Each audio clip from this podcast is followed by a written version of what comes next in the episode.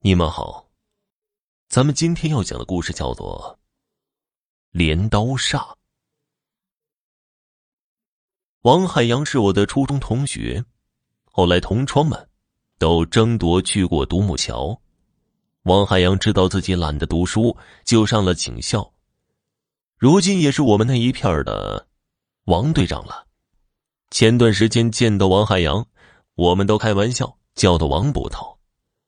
古代的捕头捉贼拿盗，除暴安良；可现代的王队王捕头又处理不完的家庭和邻里纷争，一个头变得两个大。这不，王捕头就给我们讲了发生在青年院的故事。青年院是近几年盖起来的楼盘，主打的是便携、省心、高效的路线。住的都是些年轻人和刚结婚的小夫妻，可是这次的故事，却是发生在三十八号楼同一单元对门的两户人家。四零幺的小两口姓黄，对门四零二姓张，是老两口的儿子买下来孝敬爹娘的。原本是住了半年多，相安无事。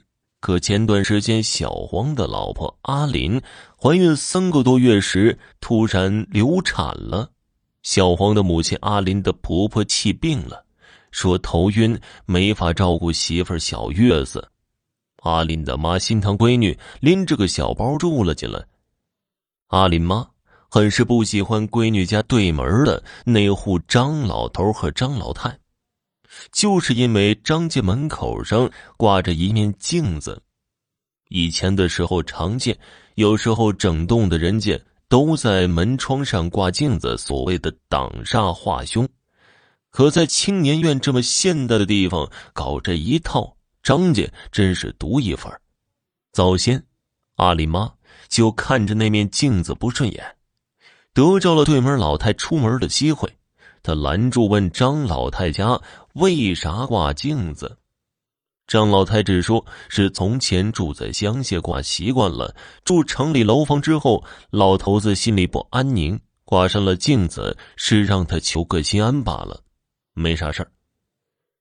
可这次闺女阿林无故小产，阿林妈可就多了心了，她总觉得是张家的镜子把晦气转到了闺女家。不然，好好的胎儿怎么说没就没了呢？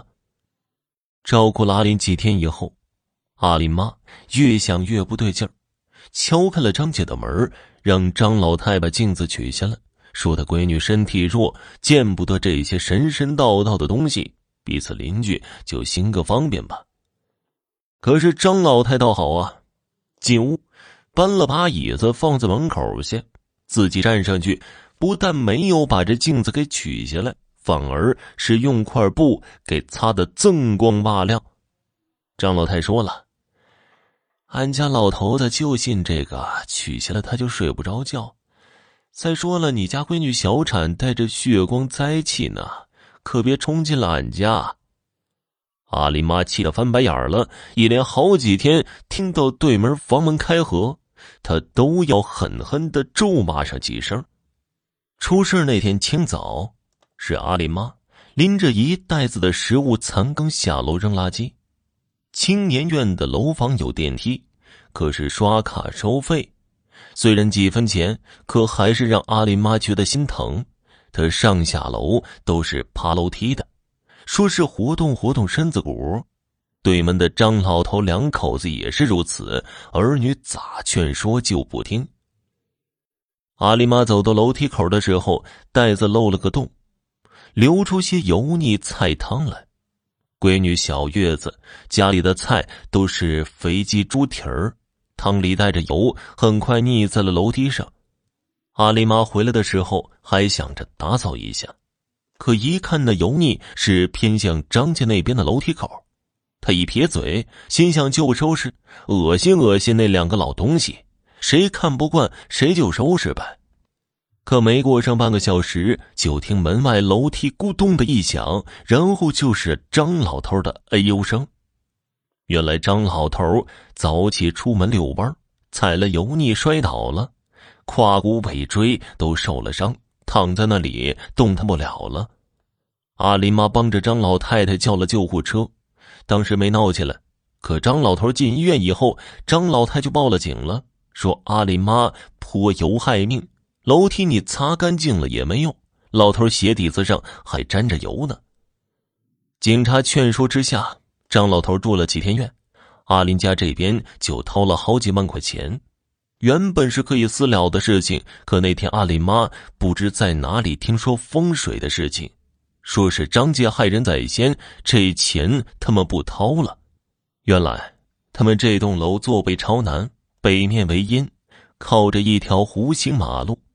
他们这个单元正冲着弧形的中心点，这是个小镰刀煞的格局，如同弯弓射箭，将阴气煞气都冲向了这座楼。好在马路的弧形还算平缓，引不起大乱。只要住的人多，人气旺，加上身强力壮。也就中和掉了，一般人感觉不到什么。可张建文上挂了一面镜子，本意是自家挡煞转运气，却是将煞气都冲进了对门家里。阿林的小产说不准，就是因为挡不住双倍的煞气。阿林妈得了这个内幕，再不肯乖乖掏钱给张老头看病，和张老太吵闹起来，还让张姐赔他外孙子一条命来。这事情差点闹上法庭，王捕头两家忙活劝说，好歹算是平息了。阿里妈撒油引起张老头摔倒，怎么也要赔偿的。已经交了的医药费就算是赔偿了。张家搞的挂镜子这一出，张老头和张老太大概也是理亏，没继续咬着不放，将镜子取了下来，为了邻里和睦，再不挂了。王捕头为了这事儿掉了不少头发。他说：“表面上算是平息了，可如今阿林妈骂张姐缺德，张姐骂他家黑心，这邻居是结了仇了。将来不知还会不会闹出什么更加离谱的事情呢？”好了，今天的故事就讲完了，感谢收听。